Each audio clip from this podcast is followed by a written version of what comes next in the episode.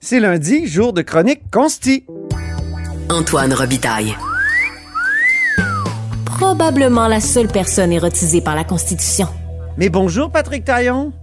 Bonjour Antoine. Notre chroniqueur constitutionnel et accessoirement professeur de droit à l'Université Laval, mais aussi grand voyageur devant l'éternel. On te rejoint au Paraguay aujourd'hui.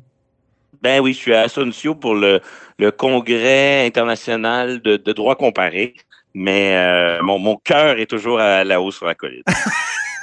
C'est bon. Écoute, on va, on va, reparler du serment, du serment oui. au roi. On n'en a pas parlé de façon euh, détaillée ici, mais ce que j'aime, c'est que tu as donné quelques entrevues ailleurs. Il y a eu aussi publication de plusieurs textes là-dessus, puis évidemment les deux assermentations à moitié, là, qui, deux parties qui ont refusé d'être assermentées. Et là, tu veux faire le point. Tu trouves qu'il y a beaucoup plus de politique, au fond, que de droit constitutionnel oui. derrière ce débat-là? Ben, en fait, pour tout dire, là, on, on a l'impression que tout a été dit la semaine dernière. Mais en vérité, là, j'ai un peu peur. J'ai peur que la, la, la réforme échoue. Euh, c'est un peu comme si ceux qui sont pour le changement, là, ben, ils sont, ils sont pour l'idée de faire un voyage, mais ils vont chicaner euh, pendant des heures et des jours sur euh, quel moyen de transport utiliser, puis finalement, tout le monde va rester chez eux. Ah oui. euh, il, y a, on, on, il y a comme un débat, le, la technicité du droit est en train de masquer, je dirais, des, des arrière-pensées, des sensibilités, sensibilités idéologiques, puis aussi des intérêts partisans. Euh, ah Et, et c'est comme si le droit, ben là c'est compliqué le droit, mais, mais ça devient comme un faux prétexte pour masquer un certain nombre d'enjeux plus politiques. C'est sûr que bon, la controverse juridique n'est pas si compliquée que ça. Là. Mm -hmm. euh, on a quelqu'un qui veut changer des règles, les règles du jeu. Oui. Je, je, le compare là, pour euh, des fins pédagogiques. Là. Quand Dr. Morgan Taylor voulait provoquer un débat sur l'avortement, qu'est-ce qu'il s'est mis à faire? Il s'est mis à opérer des cliniques illégalement. Donc, il s'est mis en contravention pour que sa, sa, propre désobéissance au droit puisse en permettre la contestation, puis après ça, amener des arguments, puis à arriver à un changement. Maintenant, l'avortement, c'est considéré comme un, un, un, droit garanti par la Charte. Oui, oui, Et là, on a un peu la même dynamique. On a 14 députés qui disent, nous, on respecte pas une obligation qui existe. On le fait pour provoquer un débat. Puis avec ça, après, on va changer les règles du jeu. Mais là, il y a deux débats qui s'entremêlent, puis ça, ça crée beaucoup de, de, de distorsions. C'est on change. Est-ce qu'on change les règles du jeu? Oui. Qui, a le droit de le faire? Ça, ça c'est la grande question. Mais là, il y a comme un, un, un spectacle secondaire. J'essaie de traduire une, une, expression anglaise pour pas faire. Euh, oui, fais bien attention. je cherche le mot français pour side show, là, mais il y a comme un, il y a comme un spectacle en coulisses. Il y a une question secondaire qui se greffe, c'est quel sort réservé aux 14 députés? Oui. Mais là, là, les 14 députés, ils ont des intérêts là, à défendre à très court terme, mais là, ça crée un certain nombre de distorsions. Donc, prenons d'abord sur la question qui a le droit de, de, de changer ça? Euh, je te rappelle que euh, en juin dernier, c'était réglé. Là. On était à un consentement à l'Assemblée nationale d'abroger, d'abolir cette obligation-là, puis de passer à autre chose. La CAQ, le Parti québécois et Québec solidaire étaient d'accord avec le contenu du projet de loi de Sol-Zanetti et les libéraux, à ce moment-là, ont utilisé un argument technico-juridique mm -hmm. pour s'éviter de prendre position sur le plan politique.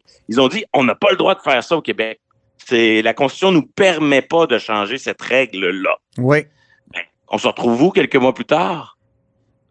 Ben... Libéraux d'Ottawa, Justin Trudeau, pas Marc Tanguay, pas Dominique Andelade. Justin Trudeau nous dit oui, oui, le Québec peut le faire. Même la, la maison mère libérale est plus respectueuse de l'autonomie du Québec que euh, le Parti libéral du Québec. Incroyable. Bon, évidemment, évidemment, il y en a qui vont nous dire rétropédalage. Quelques heures plus tard, Justin Trudeau est sorti à nouveau pour dire moi j'aime la monarchie, euh, j'aime pas les négociations constitutionnelles multilatérales. Si le Québec a besoin de moi, moi je ne vais pas les aider. Mais je suis pas sûr qu'il y ait une contradiction entre les deux messages. C'est quoi la stratégie puis les intérêts politiques de Justin Trudeau dans cette ouais. affaire-là? Ouais, ouais. C'est comme toujours, c'est une stratégie d'évitement. Justin Trudeau, il veut éviter des négociations constitutionnelles, il veut éviter tout débat sur la monarchie. Donc, si le Québec a le droit de le faire tout seul, il s'en lave les mains puis ça l'arrange. Puis il nous dit, mais, mais si jamais je me trompe, parce que dans son propre camp, hein, la seule voix qu'on a entendue la semaine passée pour dire que le Québec n'avait pas le droit de faire ça, c'est l'ex-sénateur Serge Royal dans les pages du Devoir, euh, qui est euh, un ami de son père, un compagnon de route, un grand libéral fédéral.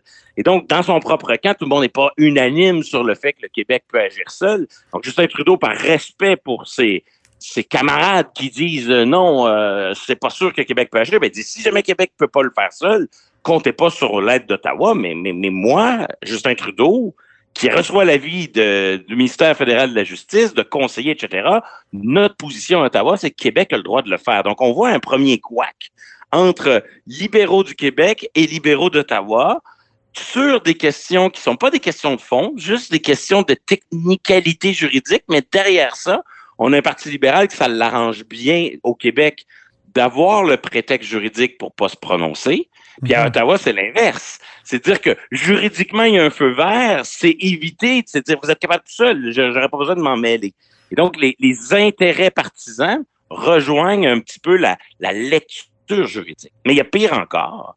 Il y a, euh, je dirais, la, tension entre ceux qui euh, veulent le changement, donc veulent abolir le serment, mais qui s'entendent pas si ça prend une motion à la Chambre des communes ou si ça prend une loi pour changer le texte de 1867. Ben oui, euh, j'ai lu le, texte d'Henri Brun, donc grand constitutionnaliste, qui est un peu ton qui est un peu ton, maître à penser, mais là-dessus, ben. vous ne semblez pas penser la même chose.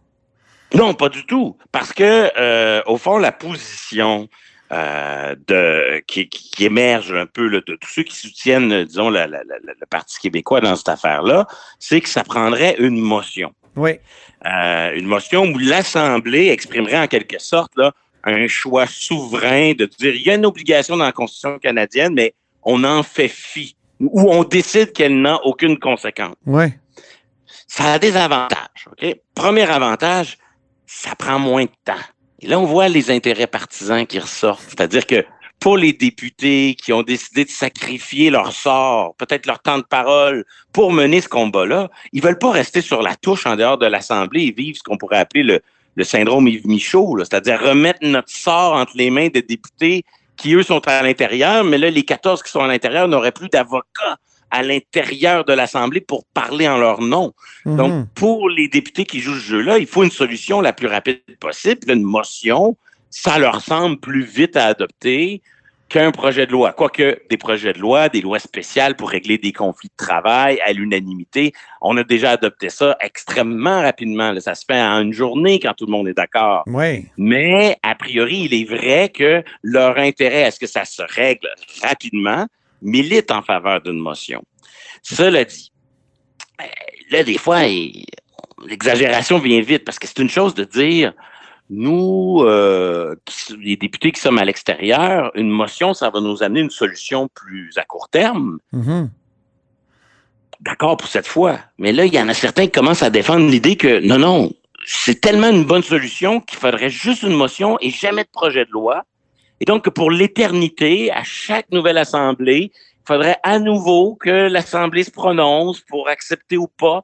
Donc là, on voit là, que la dynamique, ma solution, mon moyen procédural est meilleur que le tien, amène même certains à prétendre qu'il faudrait jamais changer la Constitution canadienne. C'est comme si on cherche là une approche plus déclaratoire, un geste de rupture pour dire nous, on a une Assemblée nationale qui est une enclave, qui nous permet d'échapper à certains aspects de la Constitution canadienne et on aime mieux euh, ne pas réformer la, Constitution canadienne, ce qu'on peut pourtant faire, pour affirmer une forme, une approche, une, approche plus euh, autonome.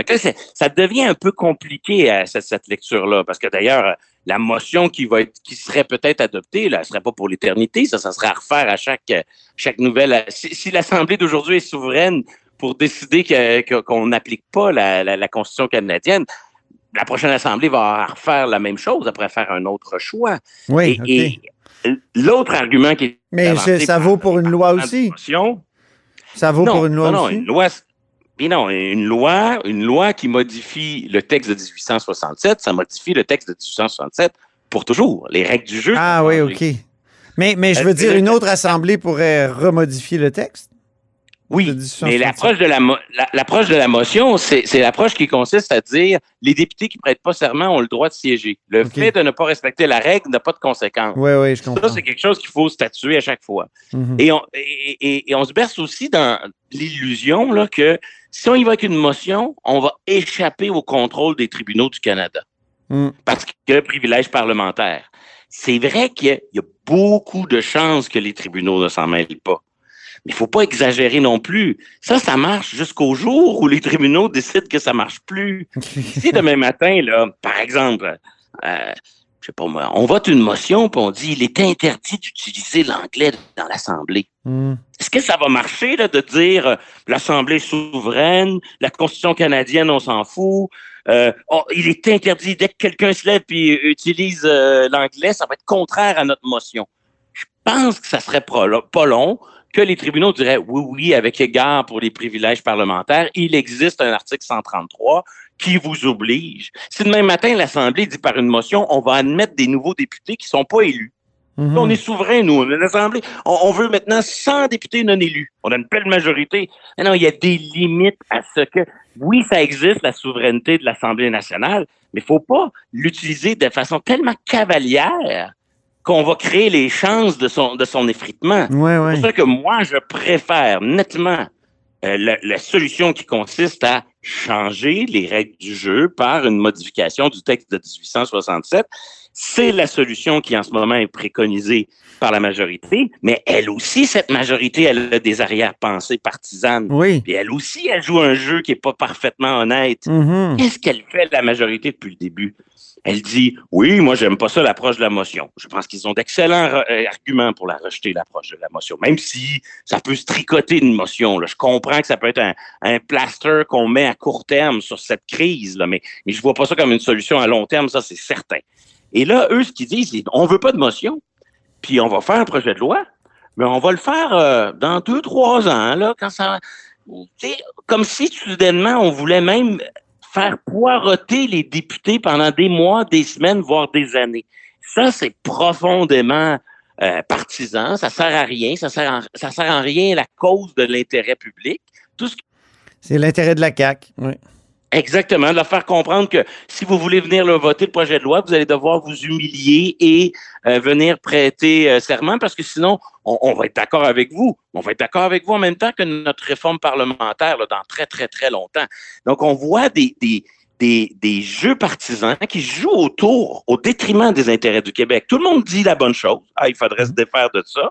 Mais utilise le droit, puis un débat sur des arguties juridiques pour en vérité créer presque les conditions d'un éventuel sabotage. Là. Mm. Euh, j'exagère, mais je veux dire, derrière le droit, parce que ça, c'est compliqué, puis c'est pas tout le monde qui peut nous suivre, on voit ressortir les petits intérêts et les petites idéologies de chacun. Tu nous as pas parlé de Québec solidaire? Ah, ça, c'est plus compliqué à lire. D'abord parce qu'ils ont moins parlé. c'est la première chose. Pourquoi ils ont moins parlé? Euh, moi, je pense que c'est en partie parce que euh, euh, c'était peut-être pas si évident que ça que le groupe de députés était unanime sur la solution à retenir. Donc, tant qu'ils n'ont pas établi leur consensus, euh, ils ont été plutôt silencieux. par exemple, pour un, député comme Sol Zanetti, là, qui était un peu le parrain du projet de loi qui est passé à un, doigt d'être adopté, euh, ça a dû être difficile là, de ne pas parler. Il y a eu, il y a eu cette discipline-là probablement parce que c'est un parti qui, qui a compris que si son aile parlementaire n'est pas unie, ben avoir de la difficulté ensuite à faire face au, reste du mouvement, le, mm. reste du parti. Puis, donc, j'ai l'impression que dans le cas de QS, il y a, il y a cet aspect-là. Mais sinon, c'est vrai que sur les technicalités juridico-constitutionnelles, c'est pas non plus la force de Québec solidaire. Non, il n'y a pas de culture juridique dans ce parti. Hein? Pas beaucoup. Il y a très peu de culture juridique, oui.